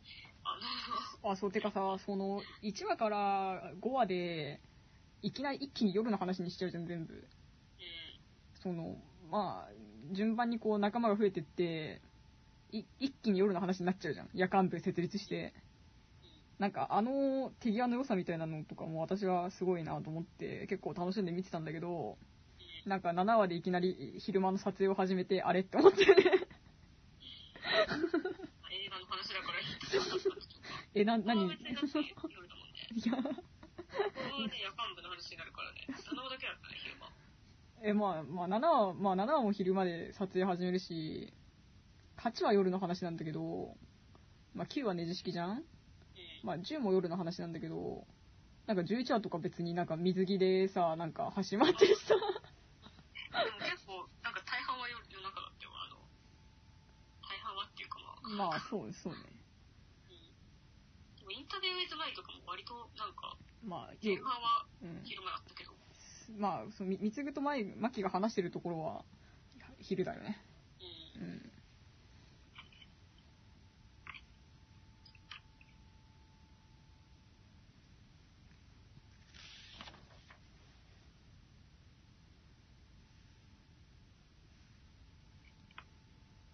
なんかその、自分の献血好きを恥ずかしいと思ってるところとかさ、うん。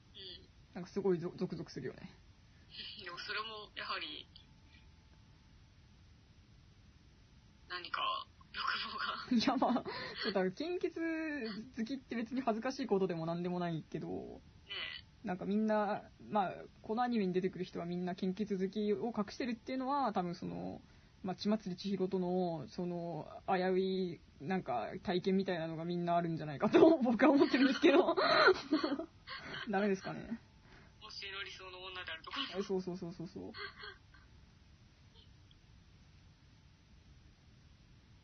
う。で、だからみんなちょっと、まあ、献血というものは後ろぐらい趣味みたいになってるんじゃないかな。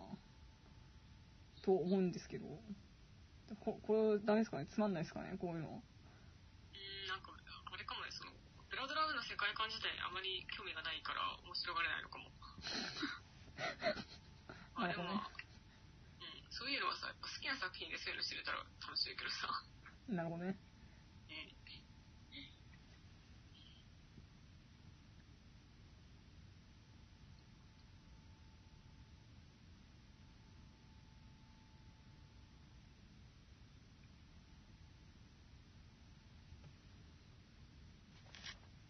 まあ、なんか多分もうちょっとでも、あれなんだろうな。なんかちゃんとルミックワールドのこととか、パトレーバーのこととかを考えてから、7話以降のこととかを考えた方がいいんだろうなと思うし、経験な教えのオタクとしてはそれが、そうそうそう。あの、準拠する態度ではないないでしょうかと思うけどね。まあ、そうそう思うと、このアニメまだ全然楽しめるなって思うんだよね。ああ。そう。ブラドラブやっぱ4話ぐらいで気づくけど、うん。教えに詳しければ詳しいほど多分楽しいそう、まあそれもそうかもしれんね。。このアニメは、みたいな。あのさ、なんかやっぱ最近思うけどさ、うん。我々オタクはあの、なんかね、あの、過去を見ているみたいな。自分の内面を見ているのではみたいな。あの、いや、だからそう、そうだよね。キャキャラクターっていうの、キャラクターを愛するっていうのはやっぱりさ、自分を愛するっていうことでもあるわけだから。うん。もうなんていうのかな。なんかまあ当然やっぱさ、外からの刺激ではあるメ,、うんメディア、うん。コンテンツっていうのはね。うん。けどこう、例えばさ、その、あの、マキとか見てさ、うん。こいつ髪型が草薙もとかだな、みたいな。うん。のとかやっぱ草薙を好きみたいなのとさ直結してさマキを愛してるわけじゃないまあだからさ、なんか、みんな綾波レイが好きなオタクみたいなことでしょ。うん究極、あアスカ派かレイ派かみたいな話になんかどうしても行き着くみたいな。ちょっと違うけどあれ違うんすか？違うけどまあそのマキマキとかを見てさまあなんかねだからまあ推しを好きならブラドラブから推し情報がいっぱい拾えるからうん。ブラドラブ好きだろうなみたいなまあ、なるほどね。うん。うん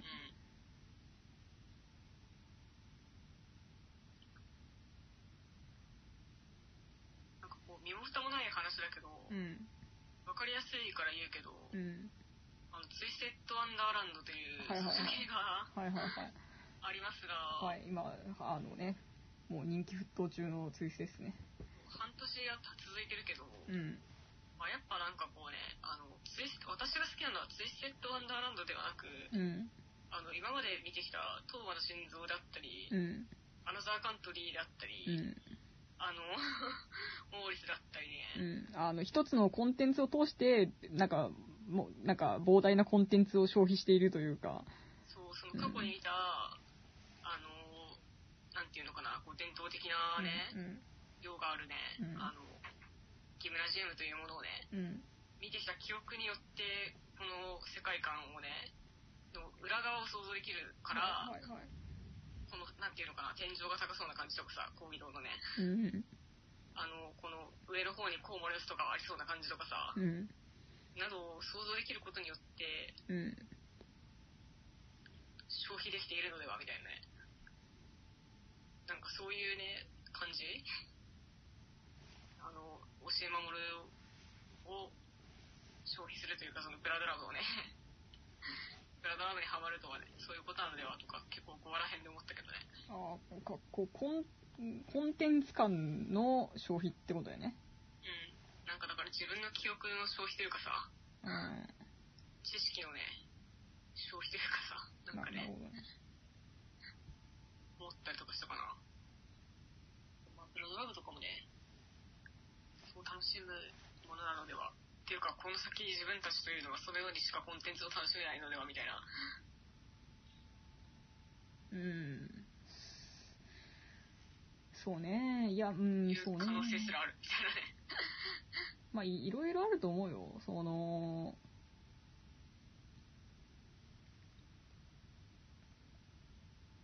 まあ私なんか当然その過去を愛する時また現代のものにも触れているのであってうん。でもそれも別になんかまた積もっていくだけじゃん現代のものもみたいな。まあ、そうね。まあでもこう、見終わった後に頑張って、明日から頑張ろうみたいな風に思える作品っていうのがまあ素晴らしいとは思うけど、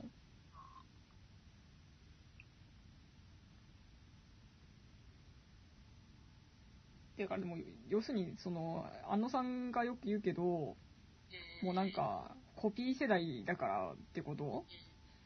いやそういうことでもない。そうではないんでしょ？ううん。なんか、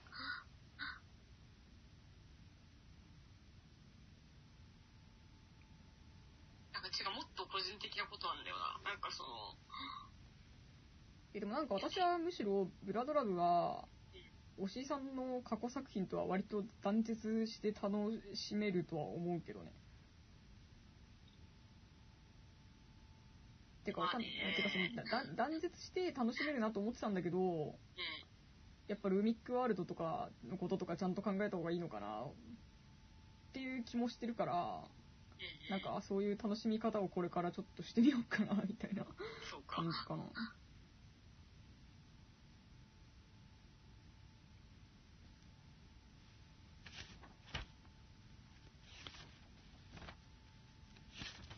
まあね、そんな感じでブラドラブはまあ、結構ジュニア見るのは僕は苦行だったが、面白いと思うんだけどな。まあそんな話したいこともないかな。だからね、なんかもっと言うとね、さらに言うとね、うん。あのー、あのヒプノシスマイクといううん。ものがあったけど、うん。あれとかその、ウォルカーとかもそうだけど、うんなんかこう、世界観の全貌が全然わかんなくて、ドラマ CD とかで。あの、ドラマ CD とか絵す絵ないし、えだからその自分で世界観を想像してた時が一番楽しかったってことでしょ？そうそうそうそう。で、なんか、モルカーとかもさ、なんか全然わかんないじゃない？うんあの、モルカー、モルカー見てた？モルカー見てましたあの、なんか、え、モルモットが進化してモルカーになったんですか？みたいな。あ衝撃だよね。そんなバカ。なあれ面白かったけど、そんなバカあれなんです面白かったけど、うん。なんかあ、ああいうさ、なんかさ、モルカーっていうものがあった時に、うん。モルカーの世界観とか背景とか全然わかんない方が面白いじゃない？あの、そうね。なんていうのかな。うん。あか開陳されない方が面白いよね。うん。うん。みたいなことがこれから続くかもしれないみたいな。うんなんかこう、自分の想像力で補ってる方が楽しい。自分で作り出したものだから、それは、みたいな。まあそうそうね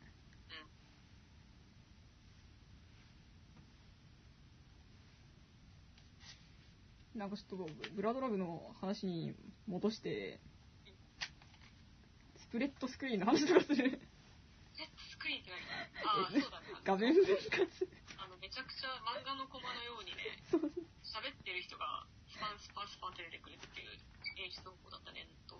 とか実写背景とかの話する実際背景、いや、いいよ。ワンエグと比較してみたいないやー、えー、あの、なんていうのかな。うんなんか話したいことあるなら話してもいいけど。えでもなんか私そのブラドラブのファーストカットが東京の空撮じゃんうん。あれは結構衝撃的でうん。まあ超興奮したけどうん。そのスパイダーバースじゃんみたいなそうか。いやまあ絶対怒られると思ったがスパイダーバースじゃんとも思いましたね私は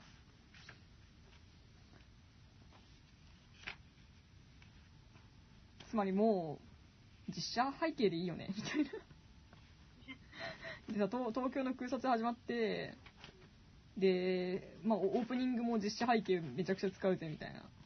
かっこいいぜみたいな。で別に結構違和感とかなかったんだよね私は。うん。なんかその、まあね、まあ違和感感じる人もいるかも。うん。そういると思うがなんかそれよりもかっこよさが勝ってる。と私は思いました。いいかな。つかわかんない。私が結構ラブバイトさんのファンにもなってるからなんかその辺のあれもあるかもしれないけど僕は別にそんなにいいと思わないけどね、実際現。えマジ？なんか、でも別になんか漫画とかもさ、そうだけどさ、あの、いる場所が分かればいいじゃない？みたいなね。あの、割り切りっていうのはまあなんかいいのか、やってもいいと思うけど、いやなんかねやっぱ色色が変じゃんうん、色が変。実写のあ写真だなっては思うんだけどうん、写真だなって思うのに色が変じゃんうん。あの変な色の背景になんかキャラが乗って動いてるっていうのがすごい良かったねなんかさやっぱりそのまあワンエルのオープニングとかまあなななんだろうなその、まあ、実写を素材になんかアニメを作るって普通にやるんだけどうん。その、結局、写真の上にさ、キャラ乗っけてるだけっていうのは、なんか、そう、その程度のポテンシャルしかないっていうか、その、まあ、なんかキャラが実在感があって嬉しいっすみたいな、そういうさ、なんか褒め言葉とかあるけど、なんか、えーみたいな感じなんですよ、私からすると。なんかまあ、そういうのとかもなんかちょっと、ただ写真使ってるだけでは、ちょっと、まあ、物足りないというか、やなんかその、写真使ってんなって思うだけなんだけど、まあ、ブラドラブのあの写真の使い方っていうのはなんか褒める人あんまりいないかもしれないけど私はすごいと思ったねね、もう背景全然わかんないもんね、ブラドラバで。うん 写真加工でいいじゃん、みたいなね。基本写真加工ですよねうただそのまあシリーズものは終わらせないことが使命とか押井さんは言っているがん。うん。このセットまた作って写真とか撮れるのかなっていう。そういう心配はしてますよ私は。あ、これセットなんだね。あほ保健室とかセットだよ。多分。あまあセットっていうか多分保健室借りてなんか美術品とか持ち込んで写真撮ったんだと思うけどね。え、別に一気のやつ使いますばいいんじゃない？え同じセット組むってことですか？いや、一気の写真使い回せないのかな？いやー限界があると思う難しいかうんそっか。アイエベルとかの問題が。今使える素材もあるだろうけど、まあ、新しく取れないじゃん素材をうん。まあもう一回セット組むのですかみたいなまあまあ別にもうこの間と同じ保健室じゃなくてもよくないとかまああるんだろうけどなんなら別に高校じゃなくてもよくないみたいな感じだもんね、ブラドラブって。まあネジ式でもいいからね。そう、ネジ式でもいいしさ、別にいいじゃない。例えばあのなんかさ、機動隊みたいなところでもいいじゃない、これみたいな。感じじゃない、ブラドラブってもはや。うん。あそのマイブラド・トランシルバニアさんの輸血袋と化したバンバミツグがなんか車乗って走るみたいな。そう話がみたいな。砂漠みたいな中でね、水がない世界でね、そうそうそう実写と重ねてくる、なんだろう、ルルコとかかな？あ、宇宙パトロールルルコとか見てない見てますねあ、宇宙パトロールルルコとかさ、別にあれだったよ、あの、加工してる実写背景みたいなう写真うんそうなんだ。だったんじゃなかったかな、確か。別に多分なんかね、その、あなたがさっき言ったブラドラブのうん。色を変えてる写真背景は、うん。初めて見るものではない。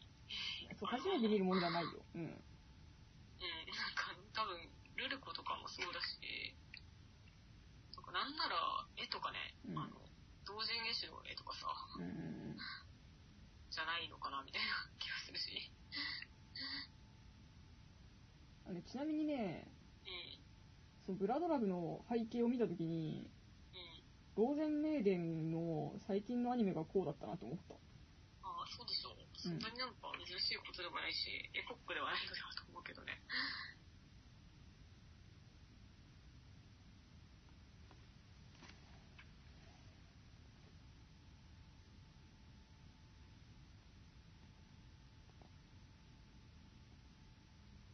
なんかこのスプレッドスクリーンとかもなんか良くてうん。なんか結構こう時の流れが狂うじゃんあれでそうだうね。ん漫画みたいなだっけよし方をする。そうそうそう結構そのだから割と1話見始めると止まんなくなるんだよねで結構その78910とかは割とこうワンエピソードごとって感じだからうん。そのワンエピソードごとにこうせ切断があるから一応うん。まあそんな感じでまあと途切れるというかね。まあ普通のアニメっぽくはなってるんだけど。まあやっぱりなんか前半特に前半話数のなんかスムーズにこうエピソードが連なっていく感じとかは割と感動的だった。てか時の流れが狂うからなんかそれがすごい好きだった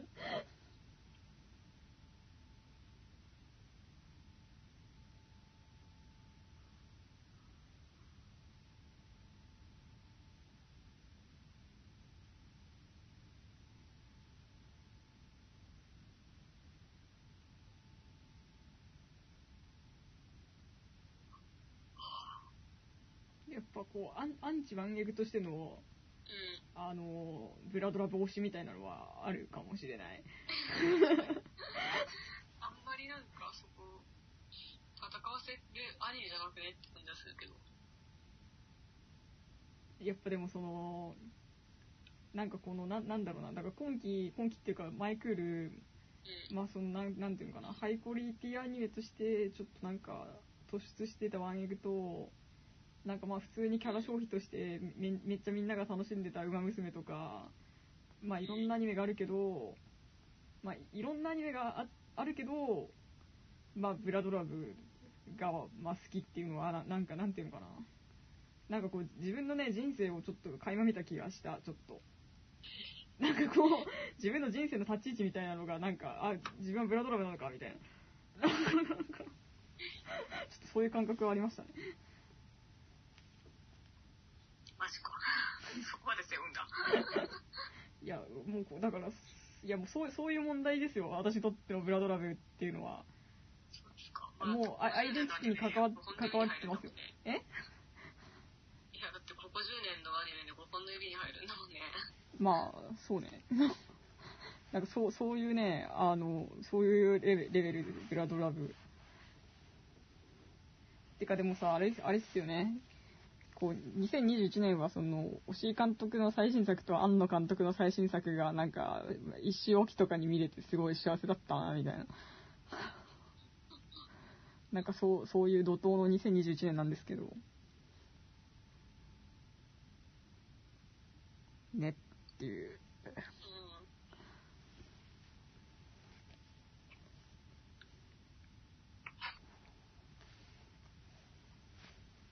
うん。ブラドラブ面白いんだけどなでも、じゃあもうちょっとこう、押井さんのフィルモグラフィーに、こう、寄り添った話し方とかした方がいいのかなつまり、あの、ルーミックワールドってさ、もうもはやさ、なんか全ての萌えアニメの源流と言っても過言ではないじゃん。はっきり言って。なんか、なぜ萌えアニメに巫女が出てくるのかみたいな。ルーミックワールドだみたいな感じでさ。そうビキニアーマーとかもさ、全部ルービックワールドだしさ。なんかそう思うと本当にルービックワールドっていうのはすごいなと思うんだけど。まあね。そうそう、まあ、おで、おすいさんっていうのはやっぱそのルーミックワールドっていうかうるせえ奴らを監督し、まあ、パトレーバーを作り、みたいな。うん。まあさ、そのパトレーバーでは、あのーまあ、インターネットだよね、結局。まあ、その、資本主義とインターネットが結びついてというか、まあ、当時ってバブルの時代だけど、なんかその、まあ、バブル批判っていうのもやっぱ強いけど、やっぱりそこにはさ、インターネットに、まあ、情報化と資本主義が、こう、強固に結びついて勢いを増していくみたいな、そういう視座のもと、やっぱりバブル批判みたいなのをやっていたわけだし、で、まあさ、そういう、まあ、インターネットの話をした、してたけど、まあ、高架機動隊でちょっと身体論に行って、まあ、身体じゃんみたいな。うん。電脳だけど身体じゃんみたいなさ。そうだね。まあ、で、イノセンススパイクがみたいなうんね、身体の問題っていうのは解決できないのではないかみたいなね。そうそうそう。なんか、記憶、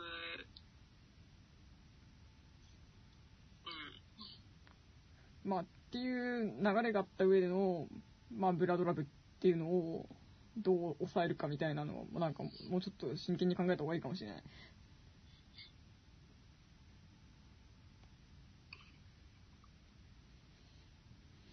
まあ、そんなわけで一つ、聞かせてくれ。一つ聞かせてくれ。今の自分を幸福だと感じるか懐かしい価値観ねえだよ。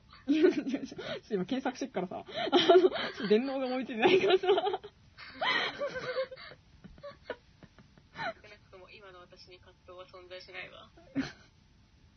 いや、でも本当に、あの、懐かしい価値観ねって感じだよね、本当に。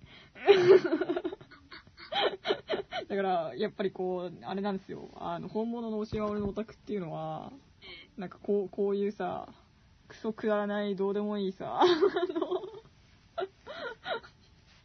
うんちくとか考察に埋もれて、まあそういうものに端的して幸せを感じてるっていうさ、クソ痛い93年生まれの押井守オタクの、まあ、ありのままの姿ですよね、これが。そうですね。